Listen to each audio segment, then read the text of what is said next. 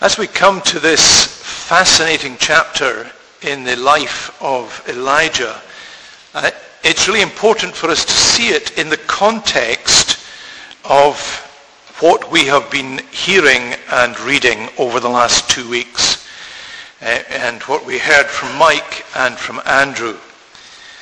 Uh, in previous chapters we read about Elijah uh, prophesying that there would be a drought and uh, God heard his prayer and his prophecy and there was a drought.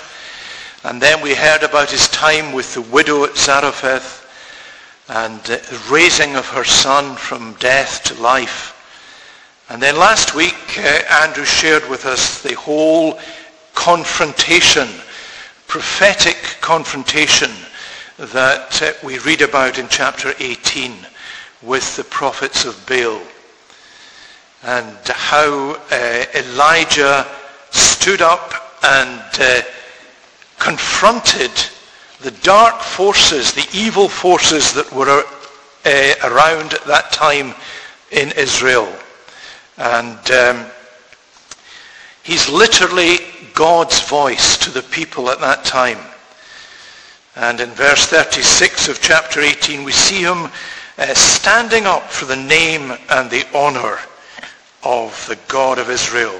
In verse 36 it says, At the time of the offering of the evening sacrifice, Elijah the prophet came near and said, O Lord, the God of Abraham, Isaac, and Israel, today let it be known that you are God in Israel.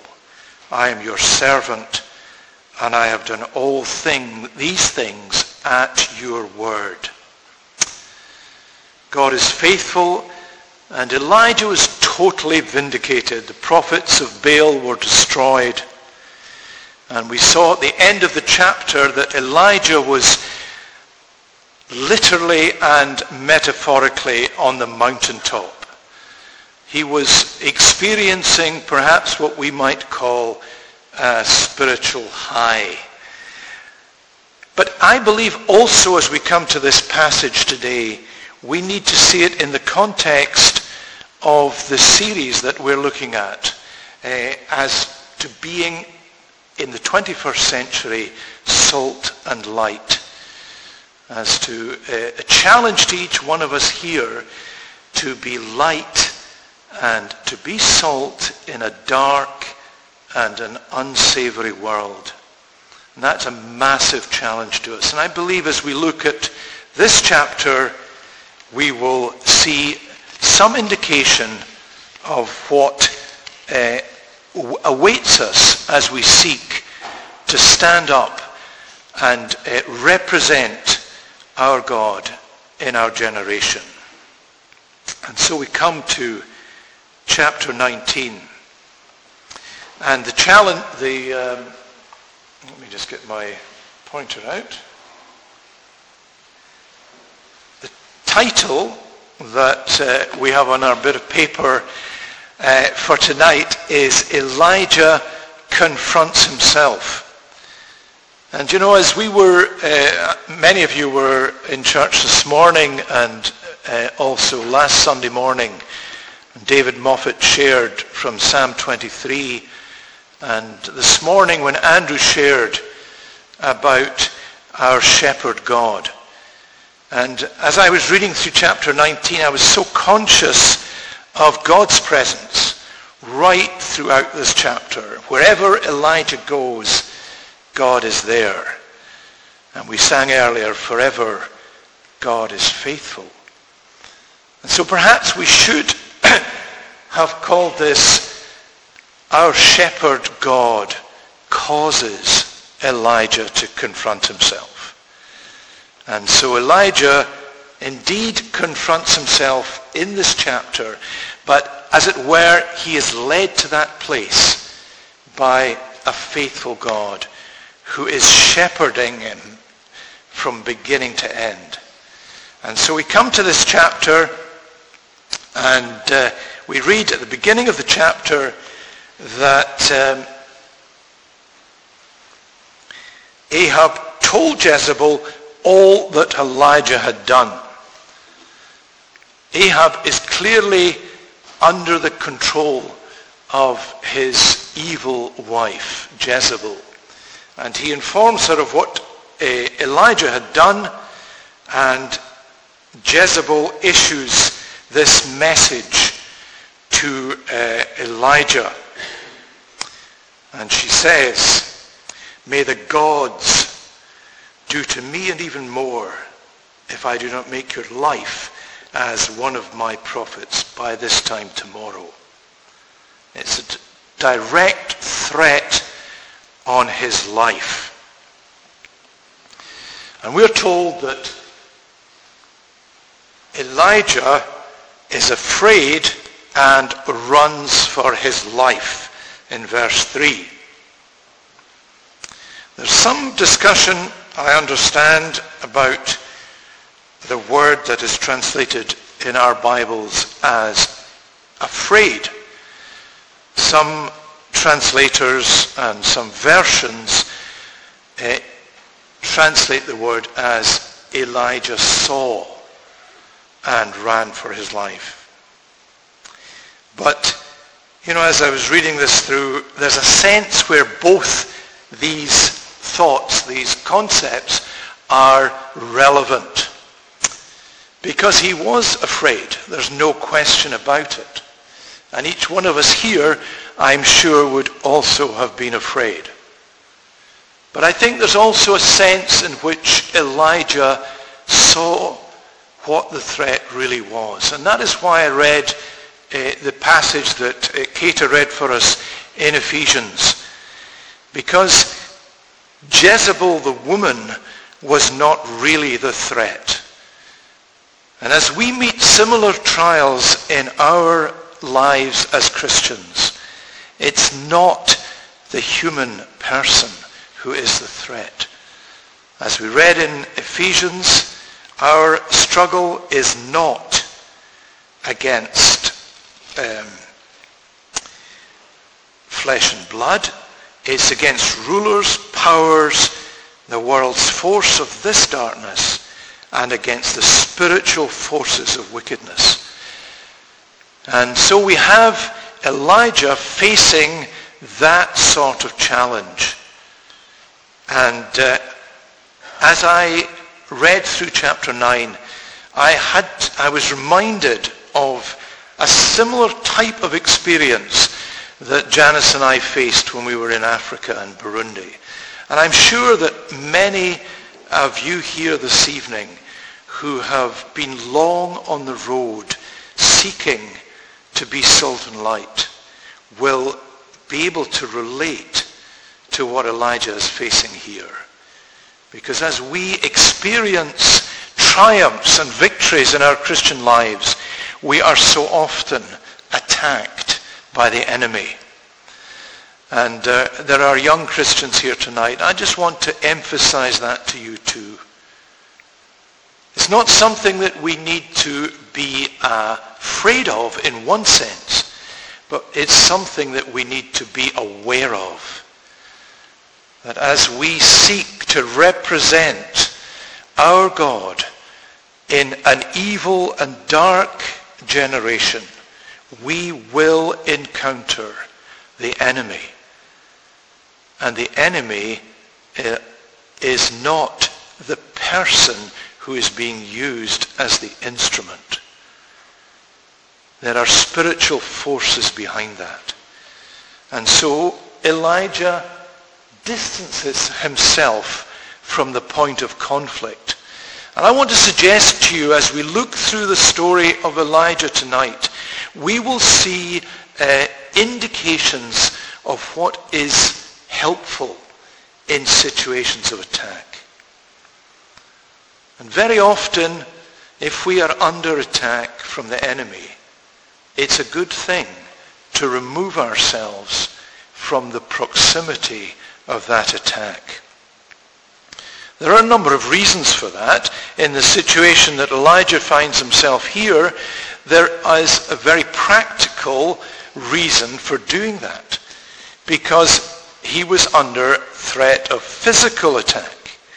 And to be honest, in the situation that Janice and I found ourselves in, in Burundi without going into any details. It was equally a good idea for us to remove ourselves from the country because there was a physical threat. But there's also the sense in which by removing yourself from an attack like that, you can see it from a different perspective. And that is often in our spiritual lives a very helpful thing to do. If we are embroiled in an attack situation, it's often very difficult to see the situation clearly. And it is a good idea to distance ourselves in order to get a clearer perspective on what the enemy is doing and as we will see as we go through the chapter on what the Good Shepherd has got to say about it. So that's the first point we see in this chapter. Then we read in chapter, uh, in verse 3, that he not only runs away for his life, gets to Beersheba, and he leaves his servant there. He gets himself into a place where he's on his own with God. He's not going to be listening to advice from other sources than from the Lord himself. I remember go back to our situation, we were getting all sorts of advice from very many well-meaning people while we were still in Burundi.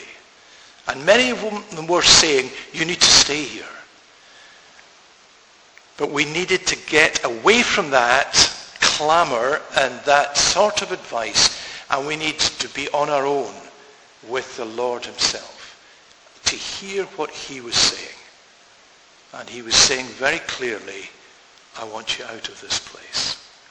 And so Elijah says to his servant, you stay here in Beersheba, and I am going on into the wilderness.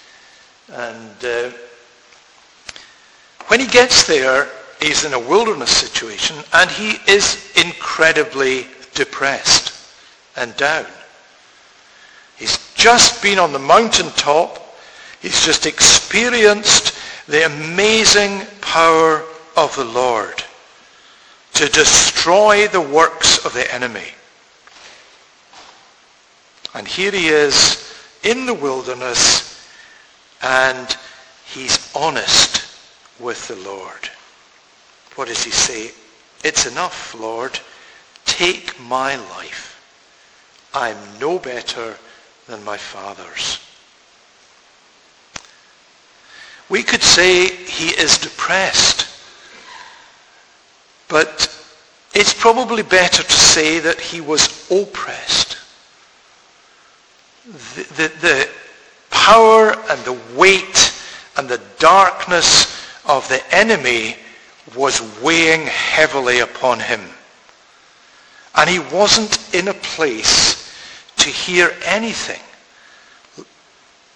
Not from his messenger, not from his servant, not from anyone else, and at this point, not even from the Lord himself.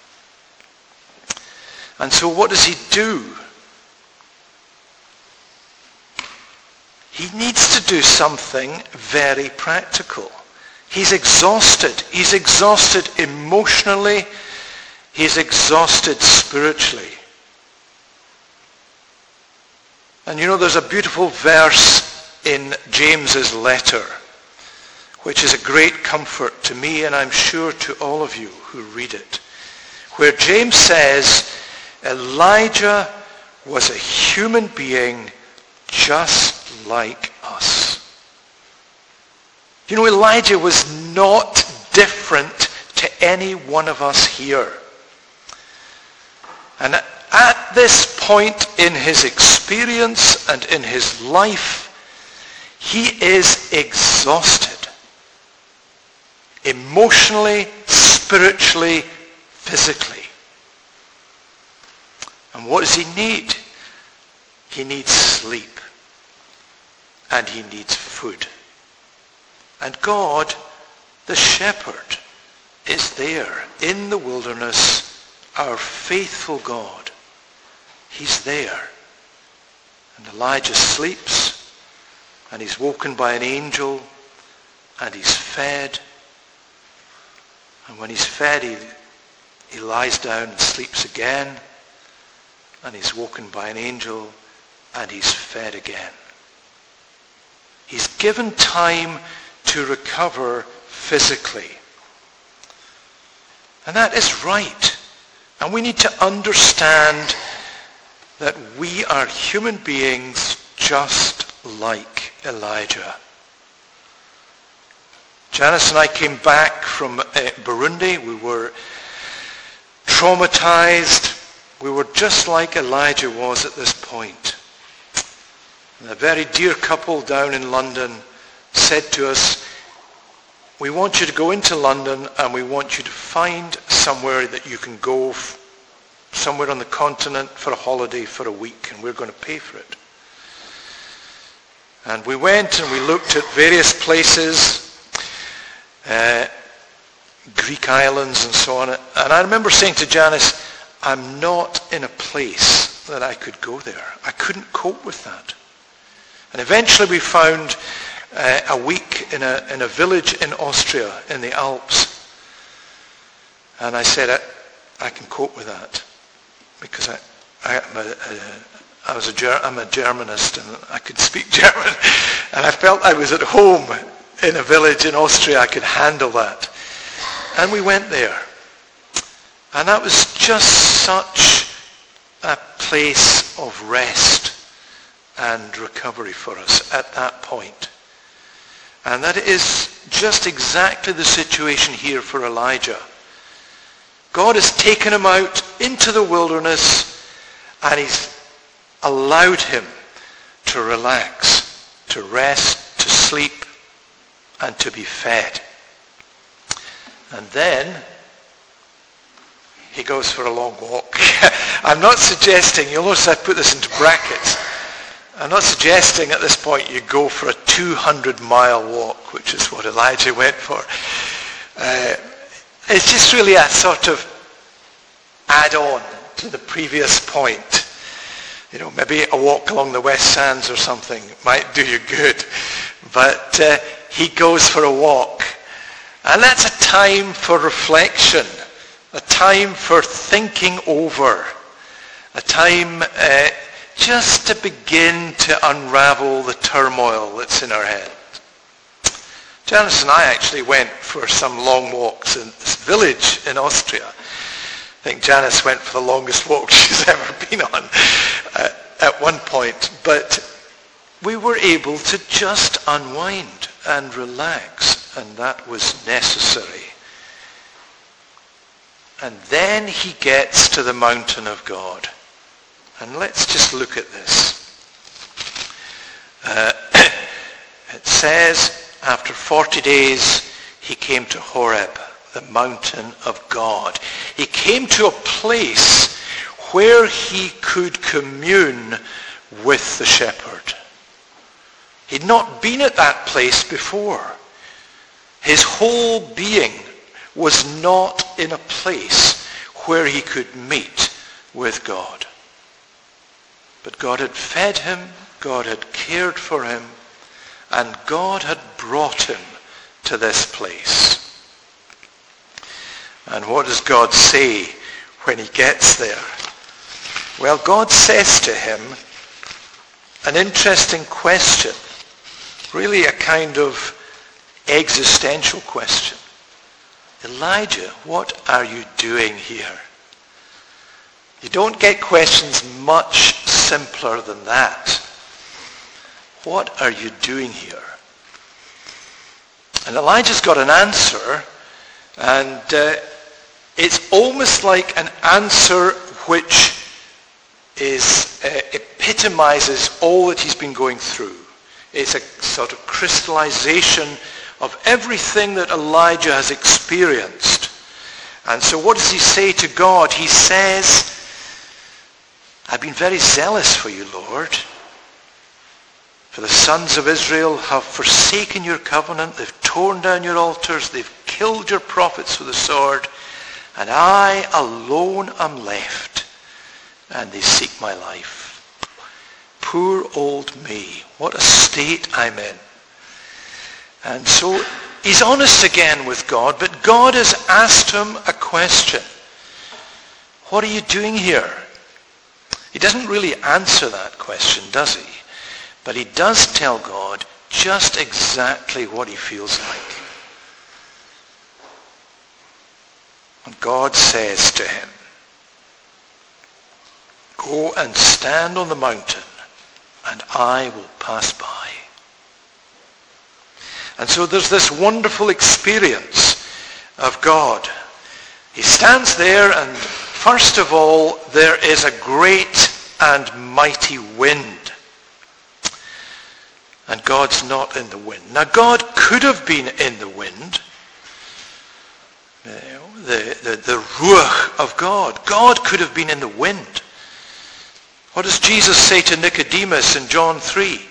The wind blows where it will. You don't know where it's coming from. You don't know where it's going. So is everyone that is born of the Spirit. God could have been in the wind, but he wasn't. Then there's an earthquake. God could have been in the earthquake. He'd been in earthquakes before. Deborah, in her Song of Triumph in Judges chapter 5, says the mountains quaked at the presence of the Lord. This mountain Sinai at the presence of the Lord, the God of Israel. God could have been in the earthquake, but he wasn't. Then comes the fire. Well, God could have been in the fire. He was in the fire in the previous chapter. When he came down, the fire of God came down onto the altar and burned the bullock and all the wood and all the water was burned up. God could have been in the fire, but he wasn't in the fire. He was in the fire when Moses met the burning bush in the wilderness. But here for Elijah, God is not in the fire. Then there's a still small voice. That's the uh, the, the translation that comes to my head because it's from the authorized. But here in the, in the New International, we're told, we're told there's a whisper. And God is in the whisper. He's in the whisper for Elijah. We don't know what the whisper was. We're not told what God said to Elijah in the whisper. because it was very intimate. It was just for Elijah. And it was exactly what Elijah needed to hear. It came directly from the shepherd, the good shepherd. The good shepherd knows his sheep. He knows them by name and he knew exactly what Elijah needed to hear. And he spoke into Elijah's life. And he'll do exactly the same for each one of us here.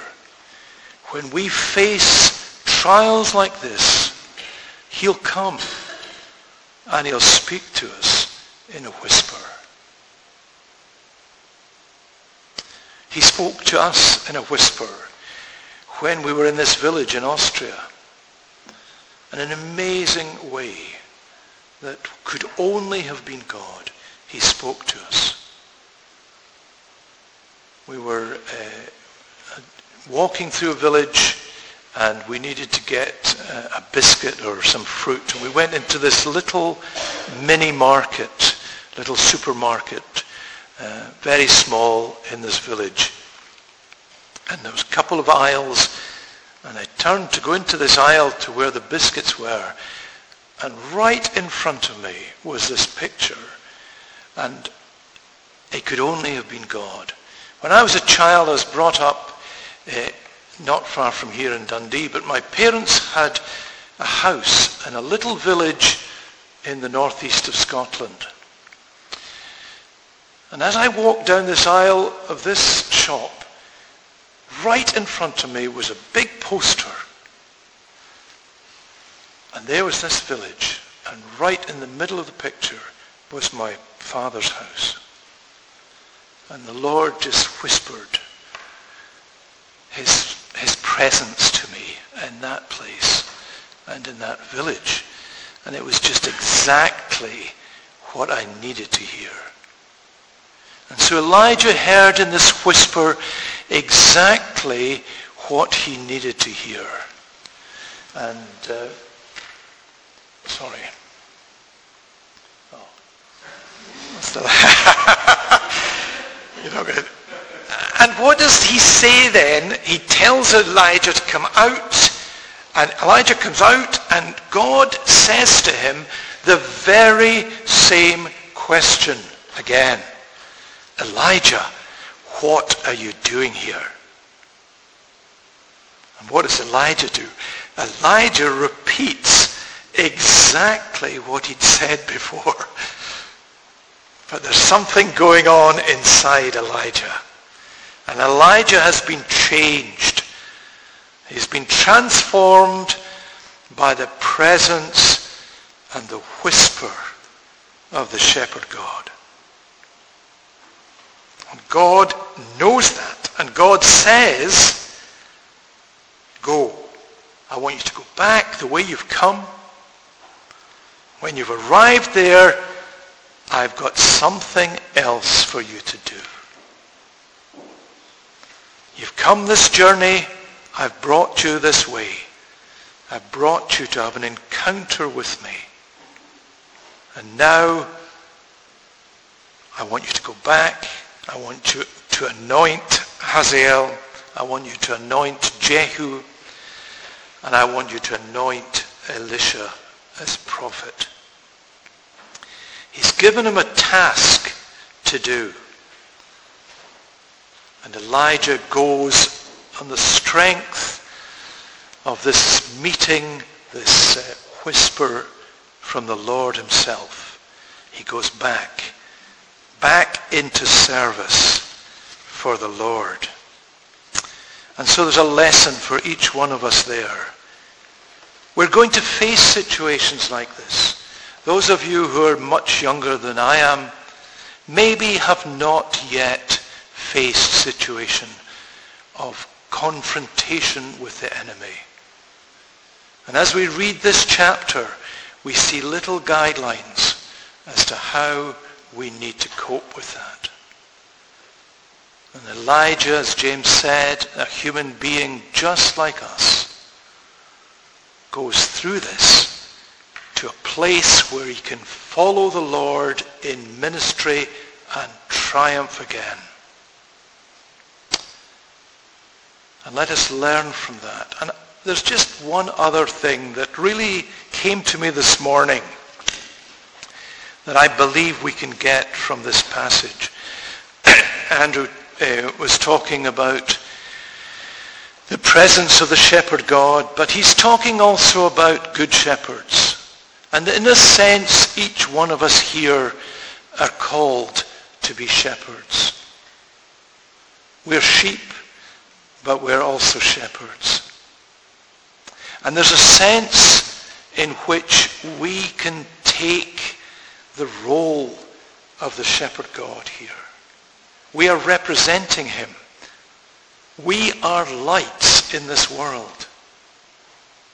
And so as we meet our brothers and sisters facing trials and tribulations, I believe the Lord calls us by the power of his Spirit to be the shepherd and to encourage and to seek to know what our brother or what our sister needs in times of trial. We're going to face trial. I believe increasingly we're going to face the enemy. And as Ephesians chapter 6 tells us, we need to put on the full armor of God. And we need to learn to stand. And we need to recognize where the attack is coming from. But we need to encourage, support, and uphold one another. Let us pray.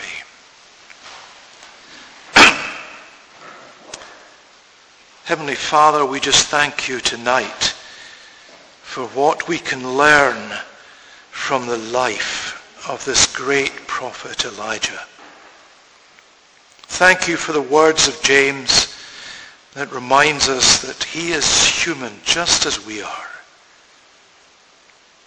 And Lord, as we face trials and tribulation, we thank you, Lord God, the faithful one, that there is a way through. That we need to be honest with you. We need to listen for the whisper of the shepherd. So we give you thanks. We thank you for our time together. And we thank you for your word. In Jesus' name.